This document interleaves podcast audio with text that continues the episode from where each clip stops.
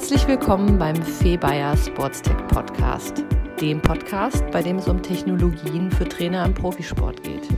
Hier werden Trainer sowie Experten und Hersteller von relevanten Sporttechnologien zu allgemeinen Fragestellungen, aktuellem Geschehen sowie Einzelthemen interviewt. Viel Spaß bei dieser Folge.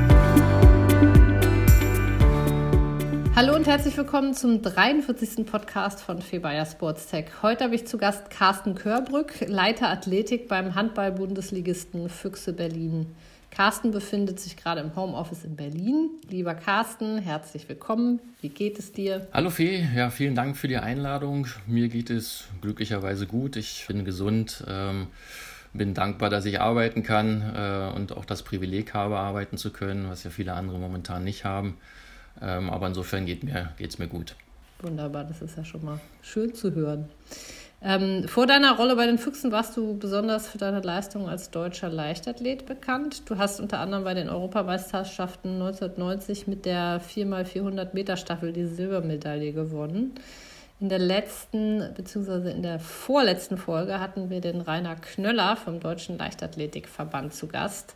Insofern ist das eine ganz schöne Ergänzung, dich jetzt heute hier als äh, ehemaligen Leichtathleten zu Gast zu haben. Jetzt aber genug aus der Vergangenheit und zurück zu deiner Rolle im Handball. Erzähl uns doch zu Beginn äh, zunächst mal, was bei den Füchsen zu deinen Aufgaben zählt und wie du dazu gekommen bist. Ja, gut, ja, du hast es ja gerade gesagt, 1990 liegt schon ein bisschen sehr lange zurück. Ähm, das ist schon weit, weit vorbei, weit Vergangenheit und äh, gerade der Sport sozusagen lebt ja von immer von dem tagesaktuellen Geschehen. Ähm, ja, ich ähm, war Athlet als auch äh, Trainer in der Leichtathletik, äh, bevor ich zum, zum Handball gekommen bin.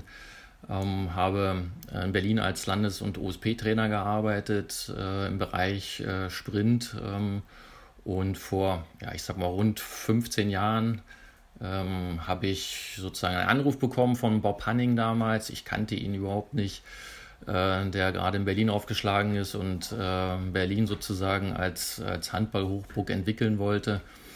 Und äh, hat mich gefragt, ob ich Lust hätte mitzuarbeiten. Wir haben uns dann getroffen.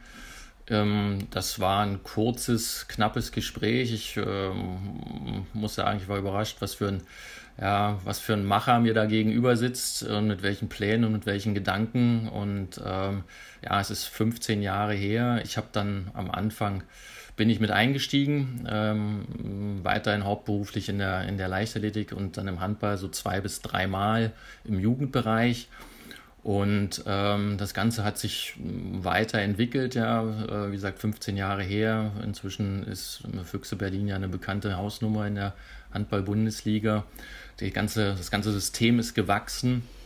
Natürlich gab es dann auch äh, mehr Hauptamtlichkeit und auch im Athletikbereich. Äh, ich habe mich, muss ich dazu sagen, immer wieder gesträubt, äh, hauptamtlich einzusteigen, äh, weil wenn man aus der Leichtathletik kommt, bleibt man irgendwie dem auch verbunden.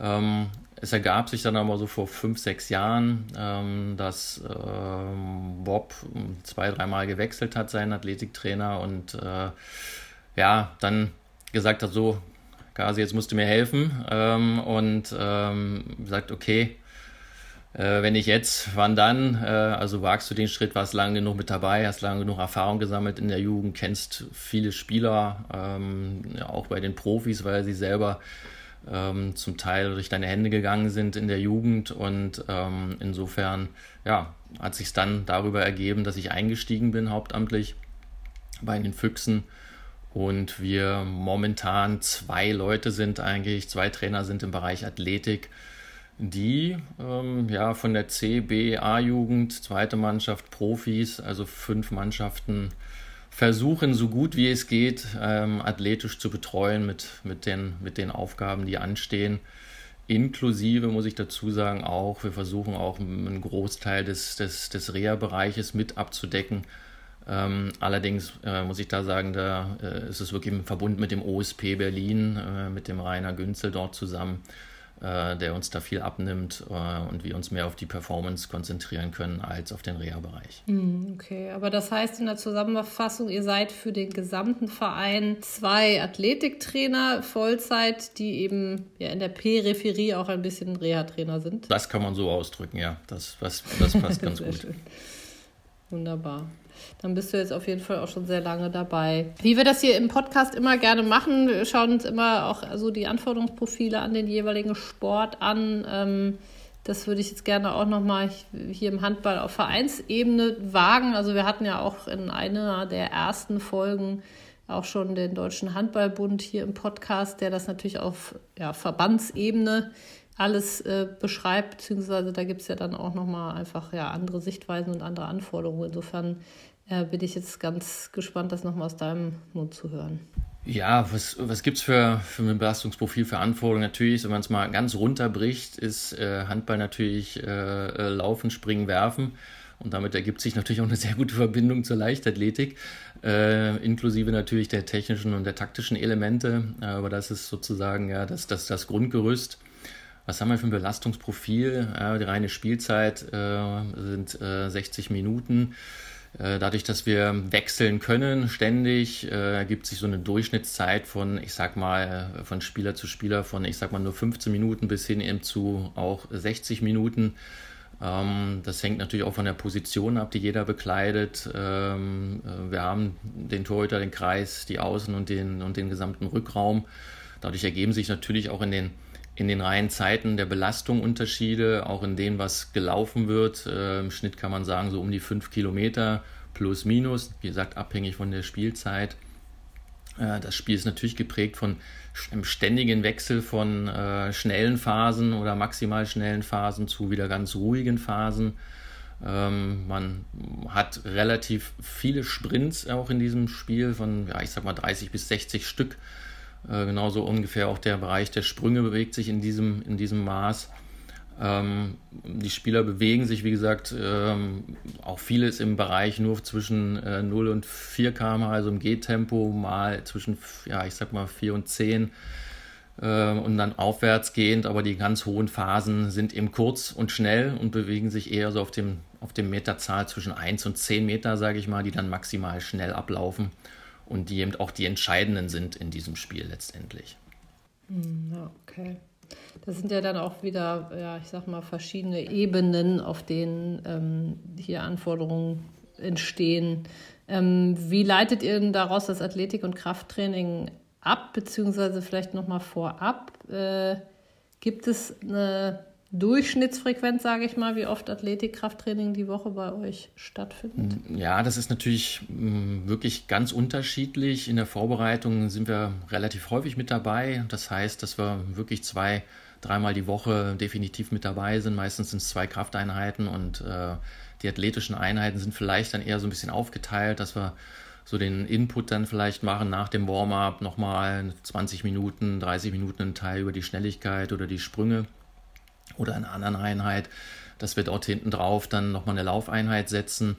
Ähm, das ist wirklich dann so der Bereich, der, der immer ansteht. Ähm, das ändert sich natürlich, mm, natürlich zur Saison hin äh, mit den ganzen Spielen, die anstehen. Ähm, wir spielen eben, dadurch, dass wir auch Euroleague spielen, haben wir Spiele, die Dienstag stattfinden, die Donnerstag stattfinden, die Sonntags stattfinden. Das manchmal wirklich drei Stück äh, in der Woche, manchmal auch nur eins. Äh, insofern ändert sich da natürlich der Plan ständig, aber wir versuchen zumindest den Kraftbereich ähm, komplett über die ganze Saison äh, durchzuziehen. Und das heißt also, wir mindestens eine Einheit in der Woche auch in dem Bereich durchzuführen, wenn wir die Option haben und wir spielen nur einmal äh, am Sonntag und vielleicht nächsten Sonntag wieder, äh, dann versuchen wir auch zwei Einheiten dort unterzubringen ähm, neben den regenerativen Einheit oder neben der regenerativen Einheit, die dann stattfindet. Ähm, ähm, aber ansonsten der Rest der Sprint-Sprunggeschichten, die finden dann alle nicht mehr statt. Die sind dann eher wirklich dann auf, auf Zeiten beschränkt im Vorfeld oder wenn Nationalmannschaftszeiten sind äh, und wir mit zehn Spielern dann noch zur Verfügung haben oder noch äh, mit denen dann entsprechend nochmal auf dem in dem Bereich arbeiten können. Ansonsten ist innerhalb der Saison eher der Kraftbereich der, der kontinuierlich durchläuft. Hm, ja, ja, okay. Und das heißt, ihr habt ja in der Regel die Spielpläne, jetzt lassen wir mal Corona außen vor, ähm, ja auch weitaus im Voraus schon bekannt. Das heißt, äh, könnt ihr tatsächlich in so einer Makrozyklus-Ebene da die Krafteinheiten planen und, oder in welchen ja, Vorläufen äh, plant ihr da realistisch? Ja, also im Prinzip ist es ähm, eher so im Vier-Wochen-Rhythmus, in dem wir planen, äh, weil dann die Spiele auch wirklich äh, feststehen, auch obwohl du hast es gerade den entscheidenden Punkt schon angesprochen, Corona ist äh, bei uns in der Liga ja doch ein bisschen aktueller als im Fußball, weil wir im Hallensportart sind und stärkeren Kontakt haben. Äh, dadurch entstehen auch äh, doch mehr Corona-Fälle, als man äh, erhofft hat, insbesondere bei den Auslandsreisen. Ähm, und äh, insofern ergibt sich natürlich dann auch mal ein, Tag, der ausfällt, äh, weil die gegnerische Mannschaft in Quarantäne sitzt, die dann irgendwann wieder dieses Spiel nachgeholt werden muss. Ähm, aber ansonsten haben wir einen Überblick über vier Wochen, wo wir dann planen können und sagen können, da findet die Einheit statt. Ähm, ähm und äh, läuft dann auch entsprechend, äh, der Plan läuft dann eigentlich auch so durch. Hm. Das heißt, ich vermute mal, bei der Frequenz seid ihr eher im Ganzkörpertraining unterwegs. Ähm, kannst du uns da mal so ein bisschen durch eine Trainingseinheit führen? Ja, das ist mm, wirklich so. Wir haben äh, dadurch, wenn wirklich nicht mehr Zeit besteht, äh, es sei denn, ein oder andere äh, Athlet tut nochmal, Spieler tut, kommt nochmal selber rein und tut nochmal etwas, dann können wir das auch entsprechend nochmal modifizieren und auch individualisieren ähm, bei entsprechenden Problemfällen. Ähm, aber ansonsten bleibt der Plan, ich sag mal, relativ äh, ganzkörperbezogen. Das heißt, wir haben meistens eine explosive Übung dabei, ähm, das ist Umsetzen oder ein, ein, ein Squat Jump. Äh, also alles, was ein bisschen Hüftstreckung äh, anbelangt in der, in, der, in der maximalen Geschwindigkeit. Es ist eine für die für die äh, äh, kniebetonte Übung drin, also alles, was mit Squat zu tun hat, ob es ein Split Squat ist, ein normaler Squat oder ein Ausfallschritt, eine Einbein-Kniebeuge, ein Aufsteiger, ich sag mal eine aus dem Bereich, eine eher hüftbetonte, ein Deadlift, ein Beincurl, ein Nordic Hamstring, äh, alles, was auf der Ebene stattfindet. Dann natürlich jeweils für die Schulter äh, ein Druck, ob horizontal oder vertikal. Äh, dasselbe gilt für den Zug, äh, horizontal oder vertikal. Ähm, meistens eine weitere Schulterübung, ähm, so eher für die Rotatorenmanschette, also was so ein bisschen Außenrotation darstellt und eine Fleißbewegung. Ähm, ich sag mal auf der Ebene. Wenn wir es schaffen, meistens auch eine Rumpfübung, die auch noch natürlich gepaart ist. Entweder findet sie ähm, ja, im Stand noch, äh, im Stand statt und äh, man hat die Schultern gleich noch mit dabei, ähm, dass die nochmal zusätzlich drin ist. Ähm, also insofern, wir haben so einen Plan von sechs bis acht Übungen, den wir versuchen auch äh, konsequent durchzuziehen und dann wirklich diese eine Einheit äh, auch zumindest äh, maximal zu nutzen ähm, und entsprechend alles, alles unterzubringen. Ähm, weil, wie gesagt, ansonsten bleiben nur im, im Bereich des Warm-ups äh, Übungen möglich für Mobilität und Stabilität, mal mit dem Miniband, mit dem Terraband, ähm, oder eben zusätzlich, wenn Athleten früher, früher kommen und äh, noch einmal im Kraftraum noch mal ein bisschen zusätzlich was machen wollen oder nach der Handballeinheit noch mal mhm. zusätzlich was machen. Aber das ist eben dann mit, den, mit der Vielzahl der Spiele ja immer nur bedingt möglich. Ja, klar. In, in so einem Periodisierungsmodell ähm, habt ihr da tatsächlich auch die unterschiedlichen ähm, Kraftarten, also Kraftausdauer, Maximalkraft und Co. Ähm, im, im, wie sagt man, im, im rotierenden Modell ähm, in der Anwendung oder, oder wie gestaltet ihr die Wiederholungszahlen am Ende des Tages? Am Anfang natürlich äh, sind wir stärker in diesem, ja, ich sag mal, Hypertrophie-Bereich äh, tätig. Mhm. Ähm, sobald wir dem Spiel näher kommen, äh, geht es runter mit den Wiederholungszahlen und dann ist die Wiederholungszahl eher auf fünf begrenzt, sage ich mal. Serienanzahl sind meistens um die vier, mal eine Serie weniger, mal eine Serie mehr. Äh, aber so in dem Bereich findet das dann dort statt. Wir haben äh, mal, wenn wir wissen, okay, wir haben eine Länderspielpause, dann schieben wir natürlich nochmal auch diesen Zyklus nach, dass wir wieder nochmal ein bisschen äh, höhere Wiederholungszahlen wählen. Äh, aber sobald wir wieder mit vielen Spielen belastet sind, ist es eher dann ähm, ja, in diesen geringen Wiederholungszahlen auch mal nur Schnellkraft betont. Ähm, aber es spielt, spielt sich dann eher in diesem Wiederholungsbereich und in dem äh, Bereich äh, findet das Training dann im Kraftbereich statt. Ähm, das ist natürlich, Kraftausdauertraining ist eher wirklich auch in der Vorbereitung ein Thema, ähm, aber innerhalb der Saison fast gar nicht mehr. Nur in der Phase, wo dann auch das große Turnier stattfindet, weil Handball hat ja sein, sein Turnier mittendrin in der Saison, nämlich immer im Januar, entweder die EM oder die WM. Ähm, wo dann eben auch die, die Spielpause ist in der Bundesliga. Und äh, wir haben zwar eine große Anzahl von Nationalspielern ähm, dabei, ähm, aber die, restliche, äh, die restlichen haben dann sozusagen in den vier Wochen, die wir dann nochmal als, als Option haben, natürlich nochmal ein anderes äh, Training, dass wir nochmal zurückgreifen können auf das, was wir am Anfang auch gemacht haben. Aber äh, die, die dann ja. da auch unterwegs sind, ähm, haben dann dort A, eine, nochmal eine höhere Spielbelastung, weil jedes zweite, jeden zweiten Tag findet ein Spiel äh, statt in, äh, bei, bei so einem großen Turnier, um das innerhalb auch von zwei Wochen durchzubekommen. Und da wird es natürlich schwierig, ähm, ja. da kontinuierlich auf einem Level zu arbeiten und auch nochmal nachzulegen und nachzujustieren. Mhm. Ähm, wie gesagt, das geht dann mit den Spielern, die vor Ort sind. Mhm. Beziehungsweise da steht dann im Zweifelsfall auch die Regeneration genau. im Vordergrund bei so, einem, bei so einer engen, engen Taktung. Ähm, gibt es die eine typische Übung im Kraftraum für den Handball? Also du hast ja eben so ein paar Übungen auch schon beschrieben. Ähm, aber vielleicht äh, sticht da ja eine nochmal besonders hervor, die eigentlich so, ja, die nie fehlen darf, sage ich mal im Handball. Das würde ich jetzt so gar nicht sagen, aber es ist ähm, für die Schulter äh, ist natürlich immer noch eine, eine, zusätzliche Übung irgendwo drin und das sind eben meistens äh, außenrotatorische Übungen, um einfach äh, die Schulter mit den Vielzahl an Würfen und Pässen, die stattfinden, ja, eben auf ein Level zu bringen, dass da möglichst wenig passiert. Ähm, und äh, gerade wenn dann noch äh, ja, Kontakt ist mit dem Gegner, der in den Wurfarm greift, ist die Schulter natürlich ein sensibles, sensibles Thema für den Handballer. Aber dass es jetzt die, die spezielle hm, Handballübung gibt, würde ich jetzt so nicht sagen. Aber es ist eben für Überkopfsportarten, äh, ich sage mal, die Schulter natürlich äh, im mhm. Vordergrund. Und da gibt es äh, eine Vielzahl von Übungen ob mit Kurzhantel, mit, mit Seilzügen, mit, mit, mit Bändern. Ähm, aber ich würde jetzt nicht eine nennen, die jetzt ähm, ja, die, die, die ja, spezifischste Übung dafür ist. Da gibt es, glaube ich, eine Reihe ja, von Auswahl. Ja. Ja. wobei das Schultergelenk ja auch ein sehr verletzungsgefährdetes Gelenk ist. Das heißt, dass, da wird es ja auch viel darum gehen, das aufzutrainieren, äh, dieses Gelenk zu schützen und damit präventiv einen Fokus zu genau, setzen. Genau, also das ist einfach immer irgendwo äh, im, im, im, Fokus drin. Deshalb sage ich also meistens eben auch im Warm-up ist natürlich dann so mit Minibändern ähm, oder mit Terrabändern äh, immer nochmal, äh, ja, die, einfach die Option, das auch immer wieder nochmal ja, nachzujustieren und das im Blickpunkt zu haben, um einfach äh, die Schulter zu schonen äh, und zu präventiv auch zu, zu schützen vor den Belastungen, die dann durch, durch Würfelpässe und Gegnereinwirkung stattfinden, muss man einfach auch so sagen. Ja, ja. Genau.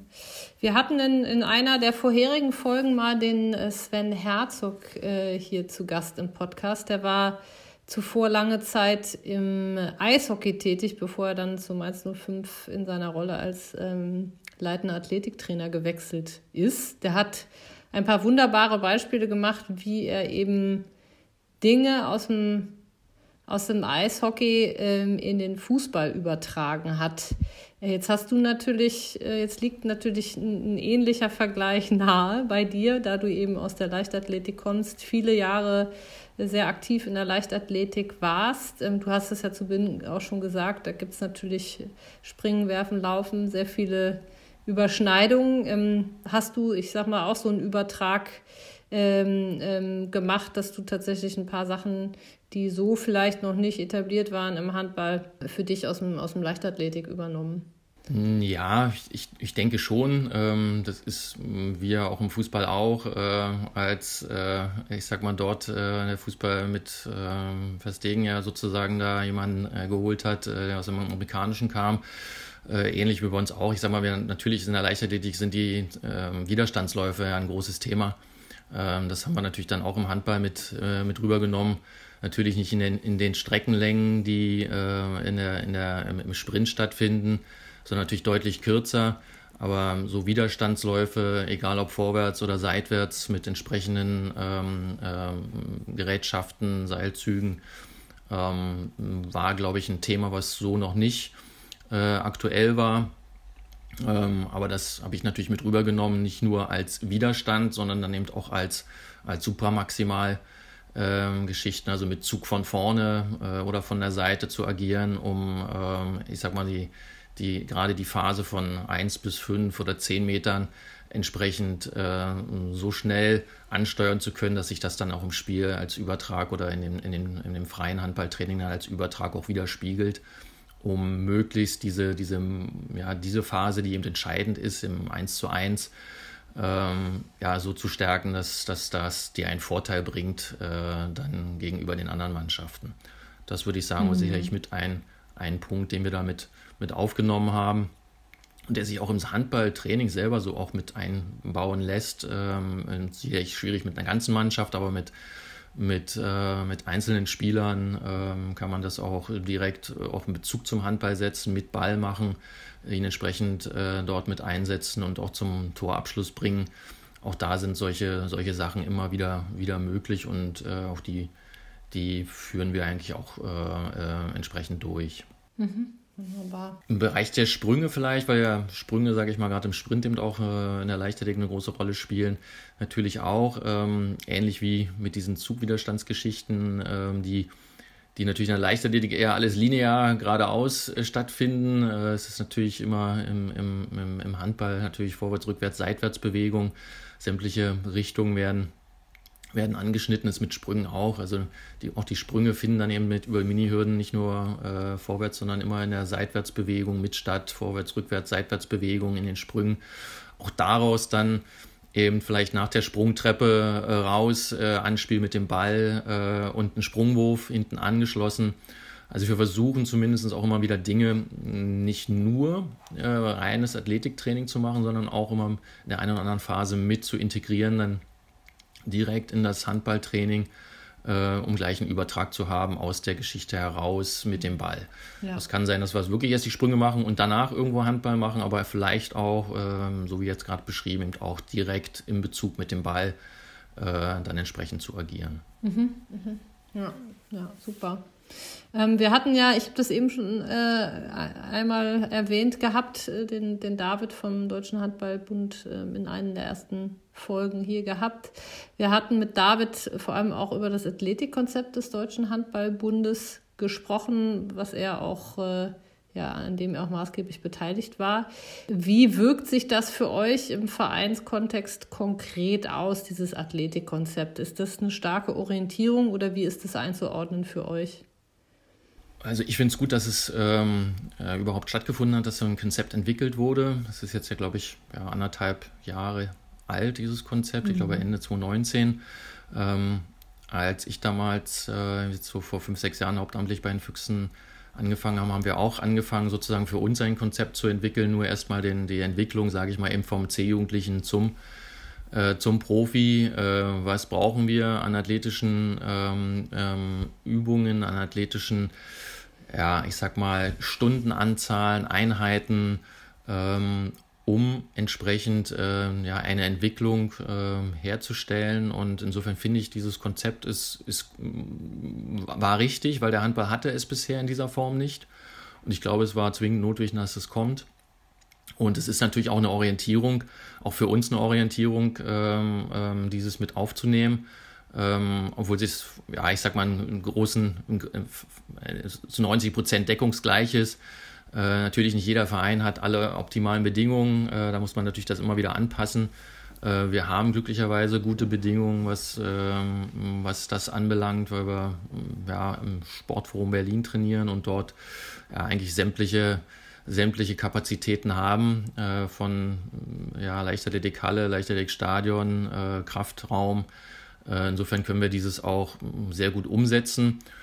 Und ähm, wie gesagt, ich glaube, dass das ähm, gerade für kleinere Vereine ähm, im Hinblick zur, zur, zur, Entwicklung der Spieler ähm, zwingend notwendig war und ähm, ich glaube auch einen ganz guten Anklang gefunden hat in der, innerhalb der, äh, der Vereine äh, und sich da wirklich dran orientiert wird. Das ist kein mhm. Konzept, was in, der, was in der Schublade liegt, mhm. sondern damit kann man sehr gut arbeiten weil einfach die Phasen gut aufgelistet sind, auch mit Meilensteinen und entsprechenden Entwicklungsphasen. Ähm, insofern glaube ich, ist das ähm, äh, ein sehr gutes Konzept. Mhm. Das bezieht sich äh, vordergründig auf den Nachwuchs, korrekt? Ja, bezieht sich vordergründig auf den Nachwuchs. Wie gesagt, ich sage auch, da geht es eher um die Entwicklung ähm, der, der, der Spieler. ähm, im athletischen Bereich äh, zu den Profis hin. Ähm, aber es sind auch die Meilensteine sind alle so aufgelistet, dass zum Schluss auch, ich sag mal, neben dem Grundlagenaufbau, Anschlusstraining auch die Profis da zum Tragen kommen, äh, was äh, sozusagen sollte in den einzelnen Phasen gekonnt werden äh, und wie ist der Weg dorthin, wie kann man einen Weg dorthin aufzeichnen. Äh, aber grundsätzlich geht es eher um die Entwicklung. Ja, ja. ja.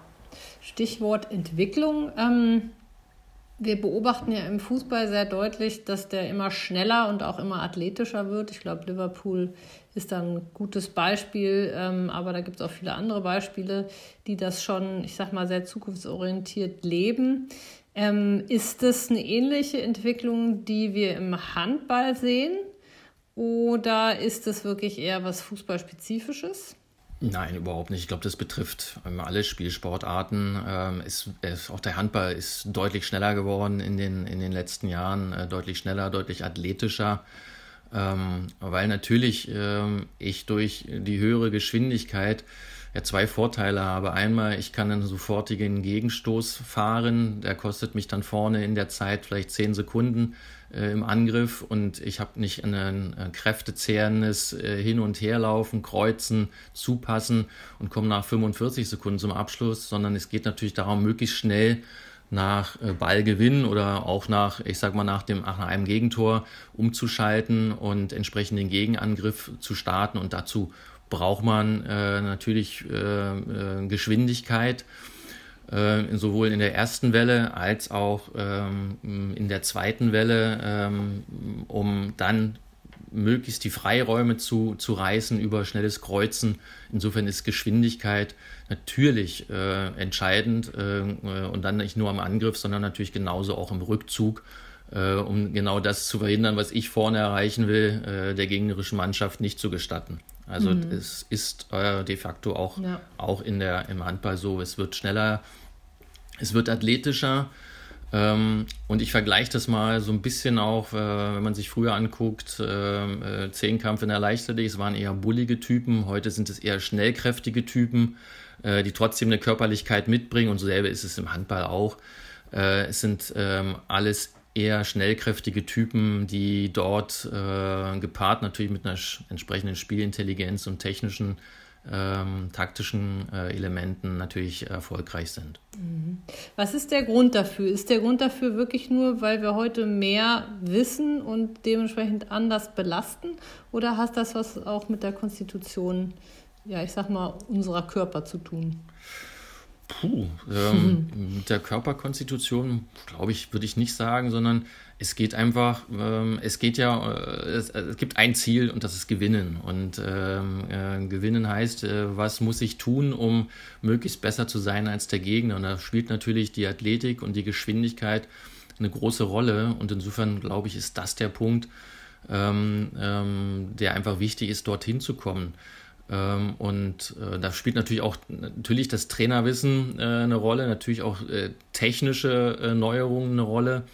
Ähm, aber der entscheidende Punkt ist äh, natürlich, dass ich mit, mit, mit Geschwindigkeit äh, meinen Gegner ähm, besser und ja, wahrscheinlich leichter schlagen kann, als nur über ein Spiel, was hin und her läuft und wo ich mich kräftezehrend vor dem 6-Meter-Raum, ähm, ich sag mal, eine Minute lang beschäftige, um den Ball endlich im Tor unterzubringen. Mhm. Ich habe mal so ein wunderschönes Interview mit einem NBA-Funktionär gelesen, der sagte, die mentale Ebene wird eigentlich die Ebene sein, auf der wir uns in Zukunft, ich sag mal, am meisten noch austoben können, weil wir dieses Potenzial in der Vergangenheit nicht annähernd ausgeschöpft haben. Spielt diese Ebene auch in der derzeitigen Entwicklung, wo du sagst, wir werden schneller und athletischer, auch schon eine Rolle? Und wenn ja, habt ihr sogar auch im Training schon Einheiten, Komponenten, die gezielt diese Ebenen trainieren und verbessern? Also klar, der, äh, ich, ich sag mal, ich breche es mal runter auf den Kopf. Äh, der Kopf ist äh, zum Schluss äh, der entscheidende Faktor im Spiel. Äh, wenn zwei äh, vielleicht, vielleicht physisch gleich starke Mannschaften aufeinandertreffen, mhm bin ich mental stärker, will ich den Sieg, will, äh, will kann ich unter, unter, unter Stressbedingungen äh, am besten agieren, dann werde ich auch zum Schluss erfolgreicher sein. Insofern ist das äh, definitiv ein Punkt, der äh, ganz klar eine Rolle spielt. Ähm, und ähm, auch bezogen mental jetzt nicht nur auf die physische Schnelligkeit, sondern eben auch so auf die kognitive Schnelligkeit. Also kann ich schnell das Spiel des Gegners durchschauen, äh, kann ich schnell reagieren äh, mit meinen Anspielen, äh, weil mein äh, Kreis genau Bescheid weiß, was passiert. Ähm, also gerade diese kognitiven Geschichten spielen definitiv auch eine ganz, ganz große Rolle. Äh, mhm. ganz klar. Also, und ich finde auch jetzt, wenn man sieht, jetzt die, die Spiele, die ja ohne Zuschauer stattfinden, bedeuten ja zusätzlich nochmal, dass genau diese, diese, ich sag mal, Mentalitätsmonster ähm, ganz entscheidend sind, um solche Spiele vielleicht auch zum Schluss zu entscheiden. Mhm. Ja, ja. Ähm, das ist ja jetzt oft auch im Training selber, kann man da ja auch viel machen.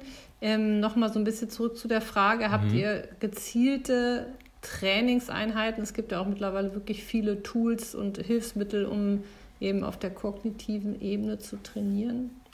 Also ich sage mal so, als, als was wir als Option haben, äh, was ja auch im Fußball äh, momentan ganz, ganz aktuell ist, ist so ein Speedcord ähm, der, ja, ich sag mal, diese, diese, diese ja, kognitive Ebene ähm, finde ich super gut trainiert. Also beide, einmal die, die wirklich die, die physische Geschwindigkeit als auch dein, dein, dein, deine Wahrnehmung äh, und das schnelle Entscheiden.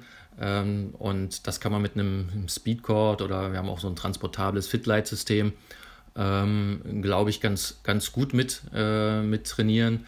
Ähm, das finde ich ist ein, ist, ein, ist ein super Tool, äh, um gerade diese, diese Geschwindigkeit oder dieses, ich sag mal, Game Speed äh, zu trainieren, wo eben nicht nur, ich sag mal, 30 Meter fliegend entscheidend ist, sondern eben äh, zu gucken, wo sind Gegner, Mitspieler und wo kommt mein entscheidender Pass oder der Wurf. Hm, ja. Du hast jetzt das Thema Sporttechnologien damit schon vorweggegriffen, sei es dir gegönnt. Nichtsdestotrotz, bevor wir dann tatsächlich dazu äh, überschwenken, äh, nochmal eine letzte Frage zu dem Themenkomplex. Du bist ja jetzt selber wirklich sehr, sehr lange, also man kann ja eigentlich sagen, dein ganzes Leben im Spitzen- und Profisport unterwegs. Ähm, die ersten Jahre als Athlet, äh, in den späteren Jahren ähm, als Trainer, beziehungsweise aktuell als Trainer. Ähm, was ist das, was dir eigentlich, wenn du so ein bisschen aus der Vogelperspektive auf den Spitzensport schaust, was ist das, wo du sagst, das hat sich eigentlich am, äh, am massivsten verändert im Sport? Ja, ich glaube schon, dass, dass natürlich Technik der entscheidende Merkmal ist, egal ob es, äh, ob es Bälle mit Chips betrifft, äh, mhm. die entsprechend mhm. Wurfgeschwindigkeiten äh, auf, äh, aufzeichnen oder Schussgeschwindigkeiten, ob es äh, das äh, spezielle Schuhwerk ist, das in der Leichtathletik, sage ich mal, entsprechend die nächste Dimension gebracht hat. ich glaube, dass Technik generell, ob es im Reha-Bereich, ob es im Kraftbereich, ob es äh, im, im, im, Schnelligkeitsbereich, äh, das ist der entscheidende Faktor, der in den letzten ja, 30 Jahren ähm, ja, seinen Weg gegangen ist. Also ich zu meiner Zeit bin eher noch bergab gelaufen, um super schnell zu laufen. Äh, heutzutage macht man das eben mit Geräten, äh, dass ich mich ziehen lassen kann und genau Geschwindigkeiten einstellen lassen kann, ähm, die dann genau auf die, meine Geschwindigkeit, die ich bisher äh, vielleicht maximal sprinten kann, eingestellt sind, um mich nicht zu überfordern, aber auch nicht zu unterfordern. Also ich glaube, Technik ist das, was am meisten Fortschritt gebracht hat, Spiele aufzuzeichnen, äh, Monitoring zu betreiben, Tracking zu betreiben und darüber, äh, ich sag mal, die nächste Stufe dann für das Training äh, zu gewinnen und zu wissen, okay, das und das muss ich auch im Training machen, um besser zu werden, um diese Ziele zu erreichen. Ähm, das, glaube ich, ist, ist der entscheidende Faktor. Ja, mhm, ja damit hast du einen wunderbaren ähm, Übergang für das äh, Thema Sporttechnologien geschaffen, lieber Carsten. Dann brauche ich das nicht mehr zu machen.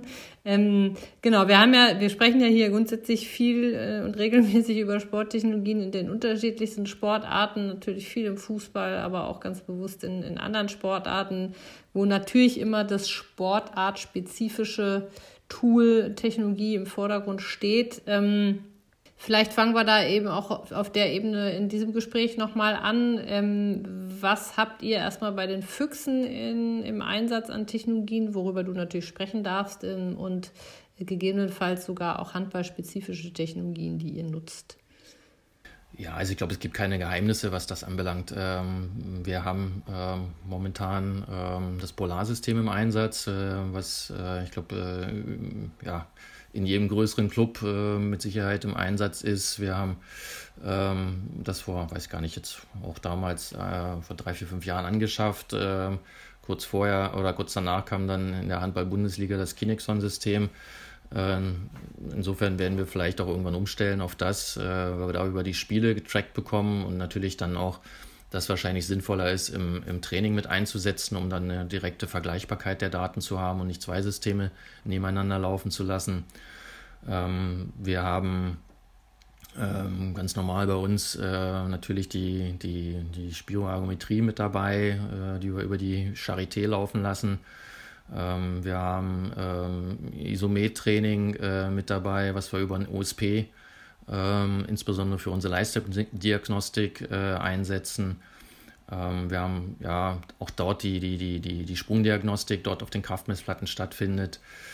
Ähm, auch, sage ich mal, darüber die, den Wasserkanal und ein Alter-G zur Verfügung für äh, entsprechendes Reha-Training. Ähm, und bei uns haben wir eine Trainingsdokumentation über Sideline mit dem wir sozusagen unser Training entsprechend äh, dokumentieren können und auch mit, mit Trainingsloads äh, auswerten können.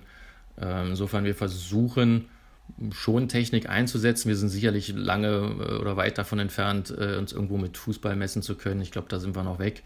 Aber wir sind relativ weit. Wir haben auch ein, Video, äh, ein Videosystem bei uns in der, in der, Trainingshalle, wo wir, ich weiß jetzt gar nicht, wie viele Kameras es sind, aber acht bis zehn Kameras die geschaltet sind und wo wir auch somit, somit Techniktraining machen können oder auch Spiele insbesondere von der Jugend ähm, zumindest äh, aufzeichnen können und auch in der Pause direkt äh, auswerten können mit den Spielern. Ähm, also insofern, wir haben schon einiges, aber sicherlich nicht in der Form und auch nicht mit der Manpower bestückt, äh, um uns da ja, mhm. ansatzweise mit, mit, mit Fußball irgendwie messen zu können. Ja, ja, klar, wenn man jetzt mal einen Blick auf die Budgets im Liga-Durchschnitt Handball versus Fußball wirft, dann ist das keine große Überraschung. Ähm, nichtsdestotrotz finde ich, dass ähm, ja, ihr durchaus auch technologisierter schon seid und das äh, ist jetzt auch nicht selbstverständlich. Nein, wir, wir, haben natürlich den Vorteil, dass wir die Partner nutzen können ja. und äh, das über, ich sag mal eben einerseits äh, Charité bzw. OSP Berlin natürlich da zwei zwei äh, potente Partner haben, wo wir einfach dann auf das Material in Anführungszeichen, äh, das meine ich nicht nur technisch, sondern auch auf das, äh, auf, die, auf, auf die, die Personen zurückgreifen können und das uns natürlich unheimlich hilft. Ja, ja genau. Und das, da würde ich jetzt auch gerne nochmal zum Abschluss kurz darauf eingehen wollen, wie die Zusammenarbeit mit dem Olympiastützpunkt Berlin, wie auch der Charité aussieht. Du hast ja schon so ein paar Sachen ähm, erwähnt, ähm, aber vielleicht kannst du da nochmal ein bisschen ausführlicher drauf eingehen. Ja, also wir haben mit dem, mit dem OSP machen wir unsere Leistungsdiagnostik im, im Kraft- und Sprungbereich äh, komplett äh, jedes Jahr und das auch durchgehend über alle Mannschaften. Jetzt nicht mit der C-Jugend und B-Jugend, aber mit, mit äh, A-Jugend, zweite Männer und der, den Profis natürlich. Ähm, machen wir dort die, die gesamte Leistungsdiagnostik, äh, wie gesagt, in dem Bereich.